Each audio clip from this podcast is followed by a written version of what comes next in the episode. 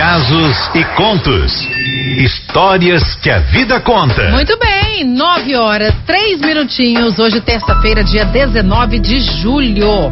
E hoje atendo aqui com muito carinho, com muito respeito, com muito amor, é, a nossa ouvinte que não quis se identificar, e você vai entender já já o, o motivo disso, né? Aí ela diz assim: Cleide, não quero me identificar, mas eu quero contar um pouco para vocês de tudo que eu já vivi por anos. Diferentes fases aí na minha vida, mas. Enfim, hoje estou com 40 anos, mas tudo começou quando eu era criança. Eu tinha 5 anos de idade e eu fui abusada pelo homem que eu chamava de pai. Isso mesmo, pai biológico, monstro. Por vezes ele aproveitava que minha mãe estava dormindo e ia praticar os abusos. Eu não entendia bem o que estava acontecendo, mas um dia eu falei para minha mãe. Só que ela não acreditou em mim, Cleide. Disse que eu estava sonhando. Daí, passado um tempo, fui morar com a minha avó materna e com ela eu morei até meus 10 anos de idade. Até que ela não tinha mais condições financeiras de ficar comigo, era muito difícil. Nós vivíamos em um estado de extrema pobreza. Então, eu fui mandada para morar com uma tia. Foi um período que eu achava que eu ia morrer de tristeza. O marido dela, um tio, começou a fazer brincadeiras das quais eu não gostava, do tipo, senta aqui no colo do tio. E eu me negava, porque com essa idade eu não confiava nessas brincadeiras, né? E o tempo foi passando, começaram as perseguições por parte dele. Ele ficava me vigiando, me xingava, jogava pedras em mim, cuspia no meu prato. Uma vez eu cheguei da escola e minha cama estava cheia de cocô de codorna e água. Ele fez um furo, Cleide, na porta do banheiro para ficar me olhando enquanto eu tomava banho. Eu contei para minha tia, mas ela disse que eu deveria ter feito alguma coisa para ele e que eu deva, deveria parar de reclamar, porque eu morava ali de favor. Não foi fácil. Quando eu fiz 16 anos, eu conheci um rapaz. Ele disse que me ajudaria a sair dali se eu fosse morar com ele. Ai, meu Deus, eu topei na hora, porque eu vivia um inferno. E eu achava que pior do que aquilo não poderia acontecer na minha vida, né? Só que foi engano meu. Com o passar do tempo, esse cara se mostrou quem era. Foi aí que eu conheci o que era o verdadeiro inferno na minha vida. Ele me agredia, me humilhava, eu ficava em cárcere privado. Fui estuprada. Ele não deixava eu trabalhar e quando eu conseguia um emprego, ele ia até meu trabalho e fazia de tudo para que eu fosse despedida. Às vezes, Cleide, quando eu chegava em casa, ele me fazia ficar nua para ver se eu tinha tido relações com outras pessoas. Me batia dizendo que eu ficava com outros homens na rua. Eu fui várias vezes fazer o BO, mas a demora era tão grande para chegar à intimação. E ele até dizia assim: ó, oh, se chegar alguma intimação aqui, eu mato você. E também não daria em nada. Um dia ele me agrediu em frente à delegacia. Aí eu aproveitei, fiz o BO, ele foi preso. Daí fui pro ponto de ônibus, né, para voltar para casa. Tô esperando o ônibus e tal. Quando eu cheguei em casa, era seis da manhã mais ou menos. E adivinha? Ele já estava lá. Ele me bateu tanto naquele dia, chamei a polícia de novo e ouvi do próprio policial que era para eu tomar vergonha na cara e procurar o que fazer, porque eles não acreditavam que ele teria feito aquilo comigo, um cara tão íntegro, tão bacana. É, ali eu perdi as esperanças de que algo poderia ser feito pela justiça. Eu fui estuprada, fiquei grávida. Dessa gravidez veio um menino que nasceu especial. Ele disse para toda a família que a criança não era dele e que nasceu com problemas por causa das doenças que eu tinha, doença venérea.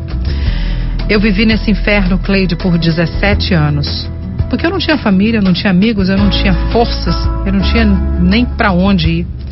Até que em abril de 2014 eu decidi ir embora. Fui com as roupas do corpo e meu documento. Tudo que eu tinha na casa, inclusive a casa, era tudo fruto do meu trabalho. Era tudo que eu tinha deixado para os meus filhos. Mas eu tinha criado coragem, já não me importava mais se morreria ou não, ou estava eu estava com 34 anos e eu só queria ser feliz, sabe? Ser livre. E eu fui embora. Ele não deixou levar nada, mas também não me importei. Fui só com as roupas e os documentos. Aluguei uma kitnet e comecei do zero. Fiquei meses dormindo sobre as roupas e só comia nos dias de semana lá no trabalho. Final de semana eu comia pão quando eu tinha um dinheirinho. Aí comprava uma comidinha quando dava. Não era fácil não, tá? E ele continuou a me ameaçar. Eu mudei de bairro, fui para longe dali. Ele não deixava eu ver meus filhos, Cleide. Só se eu pagasse eu poderia ver meus filhos. Eu quase nunca tinha dinheiro, mas quando sobrava alguma coisinha eu dava para poder ver meus filhos. Eles sabem, eu não abandonei. Eles entendem que eu não tinha como ficar com ele. Eu trabalhava de doméstica. Minha vida sempre foi muito difícil. E essa é a música da minha vida.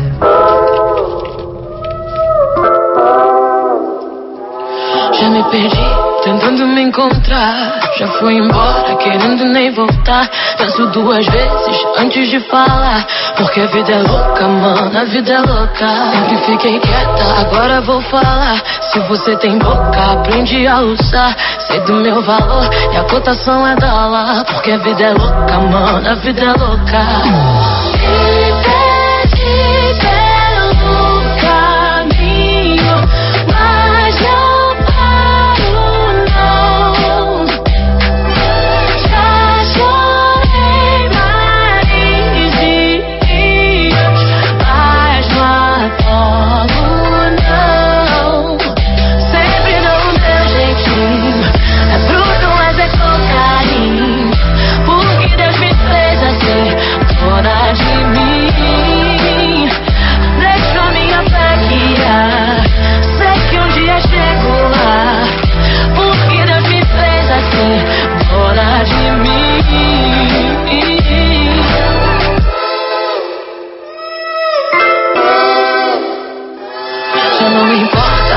Opinião.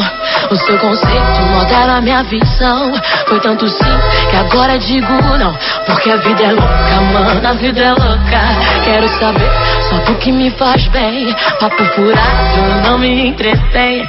Não me limite que eu quero ir além. Porque a vida é louca, mano, a vida é louca.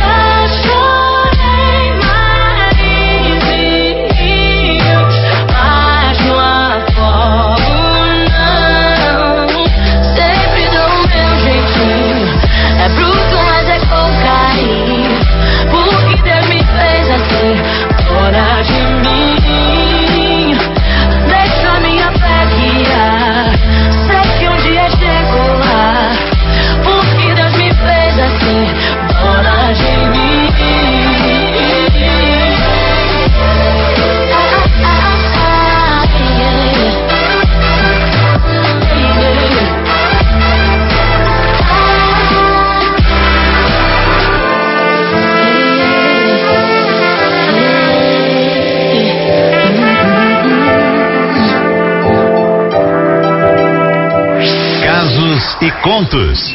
Histórias que a vida conta. Ó, oh, vou falar uma coisa para vocês. Eu tô com meu coração tão apertadinho, tão apertadinho, tão apertadinho, porque eu não faço ideia, mas não faço ideia do que essa mulher passou na vida dela, desde a infância. Gente, quantos traumas essa pessoa tem? Eu só gostaria de saber se você tá fazendo um tratamento, é Cara, é muito complicado. Como a gente recomeça? Como acreditar nas pessoas? Como acreditar? Nem na família ela podia acreditar. Você vê que desde criança o próprio pai já abusava, a mãe não acreditou, mandou pra avó, a avó não teve condições, foi com a tia, o tio abusou. Jesus, casou, tô livre. Meu Deus, graças a Deus. Não, casou com um monstro que não deixa nem ver os filhos, só se pagar. Agora eu vou falar uma coisa, meu Deus, você olha, eu não vou mentir pra você, eu não tenho estrutura. Não tenho, não consigo nem falar e opinar sobre isso. Eu não, eu não consigo. Eu já fiquei emocionada quando eu li a primeira vez, quando eu estava digitando. Fiquei emocionada hoje pela manhã, quando falei com ela fora do ar. E agora, quando eu li também, eu não consigo. É muito difícil.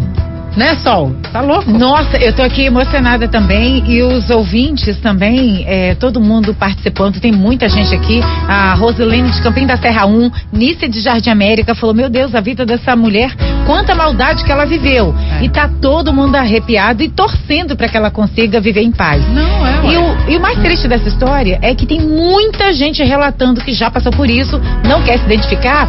A, a falou assim, a moça falou: Minha mãe passou por casamentos abusivos, uhum. caras que batiam muito nela. E eu quase fui abusada pelo meu tio. E ele falou que se eu contasse para alguém, ele ia me matar. Então eu consegui entrar em contato com meu pai, fui morar com ele e ninguém sabe dessa história. Outra pessoa falou que já passou por isso, é um sentimento de muita dor. A única diferença é que ela conseguiu levar os filhos. Meu Deus, eu vou deixar vocês falarem. O que vocês quiserem falar para essa nossa ouvinte que não quis se identificar e respeito demais isso, porque imagina, vive cercada de medo, né? É, vocês fiquem à vontade, tá bom? Através do nosso WhatsApp aí, tá? Isso, 999 463013.